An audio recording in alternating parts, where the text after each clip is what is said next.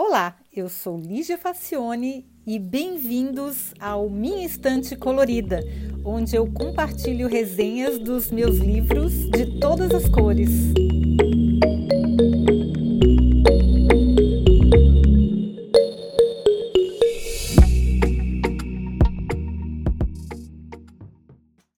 Olá! Você já reparou que nunca existiram tantos idiotas no mundo como agora? A gente está simplesmente cercado por esses seres que não conseguem entender como o mundo funciona. Tem coisa mais irritante? Claro que não, né?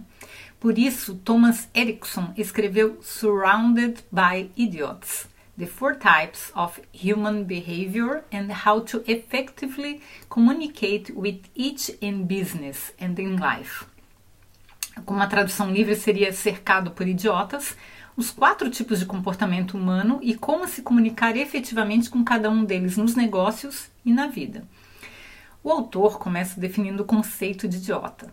Todo mundo que não vê o mundo da mesma forma que a gente vê. Tapão, hein, gente? Você achou que idiota? Idiotas são sempre os outros que não veem o mundo da mesma forma que a gente vê. O Erickson diz que as pessoas têm estilos diferentes de ver o mundo e de se comunicar com os outros. Quando a gente encontra alguém como nós, a conexão é imediata. A gente quase nem precisa falar.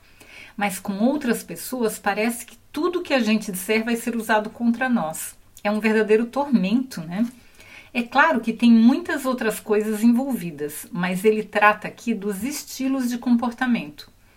Algumas pessoas são quietas e outras não param de falar. Algumas pessoas sempre precisam ter a palavra final, enquanto outras não, não fazem tanta questão. Algumas pessoas mentem descaradamente, enquanto outras prezam pela verdade. E por aí vai, são muitos estilos. Como a gente tem que conviver com todos os tipos, não dá para se isolar numa bolha e viver só com os coleguinhas, o melhor é entender como cada tipo vê o mundo para tentar apresentar as ideias de maneira que a conexão aconteça. Olha, eu achei bem útil. O método chamado DISC, que é, é, a, é a sigla de Dominance, Influence, Stability and Compliance, compliance, foi criado por um vendedor muito talentoso e aprimorado depois junto com o filho. Eles montaram uma empresa em 1984 que é sucesso até hoje. O DISC identifica quatro perfis de comportamento. Não é de hoje que os estudiosos tentam enquadrar personalidades em caixinhas. O que não falta é método para classificar gente. Eu penso que o Enneagrama é o mais conhecido, né, gente? Mas tem muitas variações. Como o autor mesmo diz, nenhum método é completo e preciso. Nenhuma pessoa se enquadra em apenas uma das caixinhas. No método DISC, por exemplo, 80% das pessoas se encaixam na combinação de dois tipos. 15% em três tipos e apenas 5% são perfeitamente descritos por um tipo só. Enfim, são apenas ferramentas de autoconhecimento e conhecimento do outro, mas sempre ajuda a gente a prestar atenção nos aspectos essenciais de cada personalidade. Então, sempre ajuda, né? Bom, o problema que eu vi no livro é que, talvez por questões didáticas ou de direitos autorais, eu não sei, ele prefere usar as cores para identificar os perfis. No site do DISC, é, que ele mesmo cita, a sigla tem outro significado, que eles chamam lá de Dominance, Influence, Steadiness e Conscientiousness, com as cores completamente trocadas. Então, ok, ele admite que o método do livro é inspirado nesse, mas trocar as cores gerou um pouco de confusão. Eu, eu achei que ele, ele diz que se inspirou nesse método, mas vai lá e troca as cores e troca só duas palavras. Eu achei que ficou bem confuso. Mas enfim, vamos aos perfis de comportamento para entender como funciona e como lidar com cada um deles. Bom, essa confusão toda aconteceu porque eu sempre, eu sempre checo as fontes. E aí, como ele diz que tinha um, um, um método que ele se baseou para desenvolver o que está descrito no livro, eu fui lá, né, procurar. E vi que estava meio confuso o negócio. Mas enfim, vamos ver o que, que a gente consegue aproveitar deste método que ele descreve no livro. Os vermelhos, que são o primeiro tipo, são os dominantes. Os vermelhos são geralmente extrovertidos e orientados a tarefas. Reagem rapidamente, esforçam-se por ter sempre o controle, não se importam muito com a opinião dos outros, nem mesmo sobre a sua pessoa, e tendem a evitar envolvimentos. Eles são ambiciosos, agressivos, têm uma força de vontade acima da média, passam por cima de qualquer coisa para atingir os seus objetivos, são resolvedores de problemas e bastante independentes. Esses perfis são, de maneira geral, inovadores, impacientes, controladores, intensos e muito convincentes. Os vermelhos amam competições e disputas. São totalmente motivados por ganhar, ultrapassar limites e superar expectativas. Geralmente não se conformam com o estado atual das coisas e fazem tudo para mudar e construir um novo que eles acreditam ser melhor. Pense em pessoas como Elon Musk, Madre Teresa de Calcutá, Steve Jobs, Margaret Thatcher, Venus Williams, enfim, gente aparentemente difícil de conviver, mas que muda o mundo. É, mas é difícil de conviver, né, gente? Bom, esses são os vermelhos. Vamos ver os amarelos. Os amarelos são os inspiradores. Sabe aquela pessoa otimista, cativante, cheia de amigos? Certeza que é um amarelo. São aquelas pessoas orientadas a relacionamentos e não a tarefas. E eles são muito extrovertidos. Os amarelos falam o tempo todo, tomam decisões rápidas e raramente usam a razão para embasá-las. São entusiasmados, charmosos, criativos, espontâneos e adoram pessoas. Fazem amizade super rápido e não são amigos de planejamento, análises e burocracias. Eles têm certeza que tudo vai dar certo no final, pois basta ser otimista e acreditar. Enquanto os vermelhos perguntam o que é para ser feito, os amarelos estão mais preocupados em quem vai fazê-lo. Exemplos de amarelos famosos seriam a Oprah Winfrey, Robin Williams, Ellen DeGeneres e o Han Solo, que é um personagem do Star Wars. Que são exemplos que ele dá de amarelos, né? Mas você com certeza tem amigos amarelos de monte, porque eles são sempre cheios de amigos. Se, se, se é que você também não é um amarelo, né? Depois tem os verdes, que são os estáveis. Os perfis verdes são os mais comuns, porque eles estão em todos os lugares. São as pessoas mais calmas, que se esforçam por fazer e manter conexões, não são muito amigas de mudanças, apoiam os outros e tendem a rejeitar conflitos. Os verdes são mais orientados a relacionamentos, que eles valorizam muito, e estão mais para introvertidos. Eles são, na verdade, a média ponderada dos outros três perfis, ou seja, eles não têm qualidades ou defeitos extremos.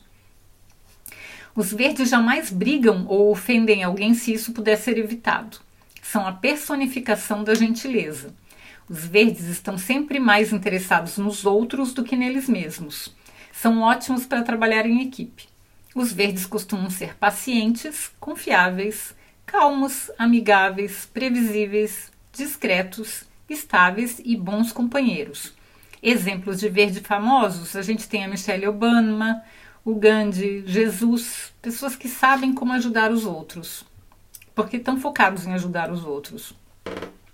Os azuis são os analíticos. Os azuis são perfeccionistas no último. Se você quer uma coisa bem feita, peça para um azul fazê-la. Eles amam tabelas, planilhas e gráficos, são mais orientados a tarefas e tendem a ser mais introvertidos. Os azuis são muito detalhistas, ordeiros, organizados, lógicos, cautelosos movidos pela qualidade, metódicos, reflexivos, modestos e muito corretos.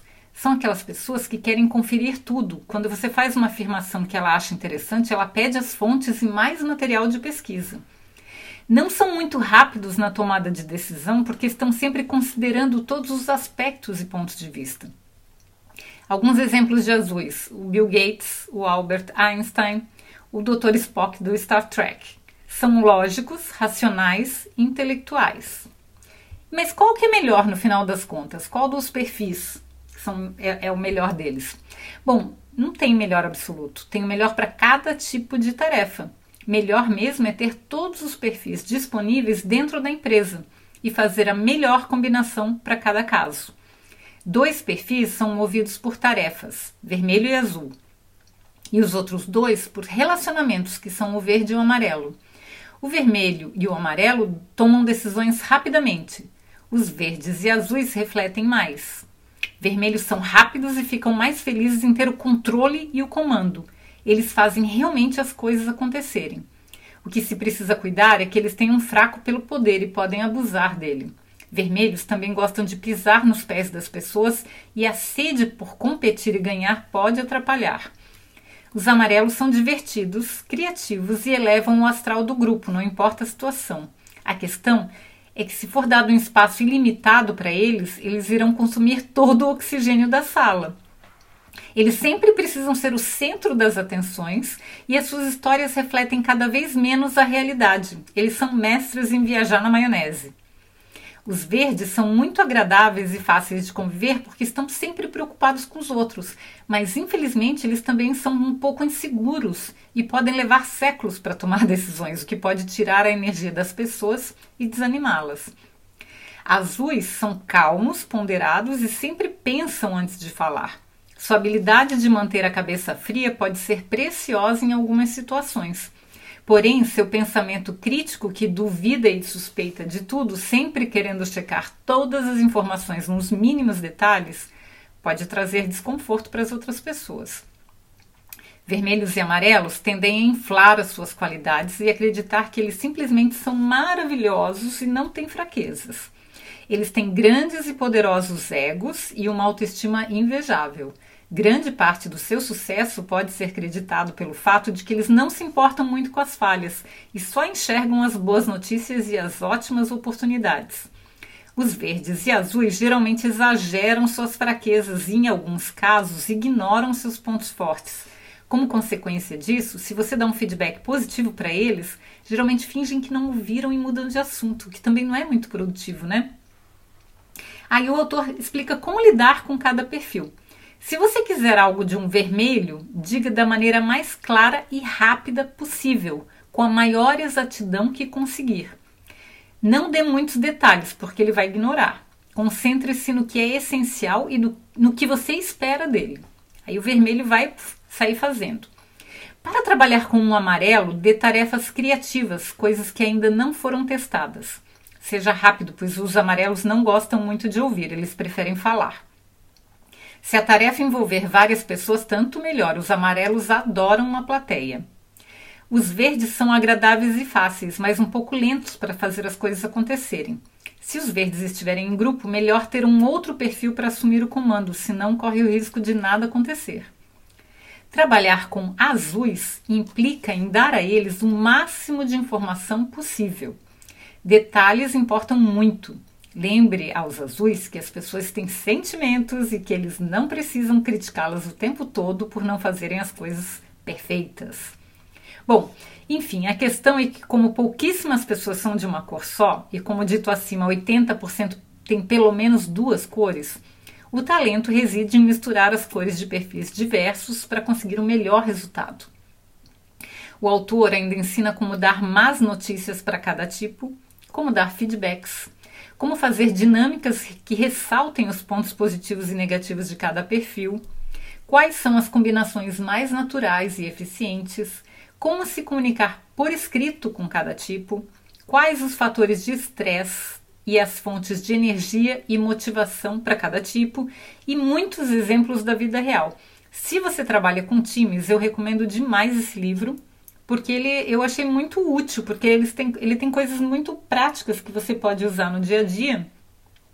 E aí você começa a ler e começa já a separar os seus amigos, os seus contatos, as suas pessoas por cores. Eu achei muito interessante isso. É, eu me identifiquei mais como verde, como a maioria das pessoas. Eu sou um tipo de pessoa bem comum. não gosto de conflito, não gosto de briga, também sou de Libra. Então me senti uma verde aqui, bem um verde com uns, talvez um verde limão aqui. Eu gosto também de um amarelinho. Mas competição não é comigo, definitivamente não sou vermelha. Enfim, gente, espero que vocês tenham se identificado aqui com uma ou mais cores, que tenha sido divertido, que tenha sido útil e que vocês estejam motivados a ler mais e saber mais sobre o livro, porque eu recomendo bastante, tá bom? Vocês podem Lembrando aqui que vocês podem ver a resenha escrita, o link está no, na descrição do episódio e que vocês podem ter mais informações, inclusive do livro lançado em português, no site minhaestantecolorida.com. E lá tem, você pode separar por categorias, pode ver todos os podcasts que foram publicados até agora, por categoria, por palavra-chave, fica bem mais fácil. Tá bom, gente? E tem, tem lugar também para comentar e para dar sugestões. Então, espero que vocês tenham gostado e até o próximo episódio.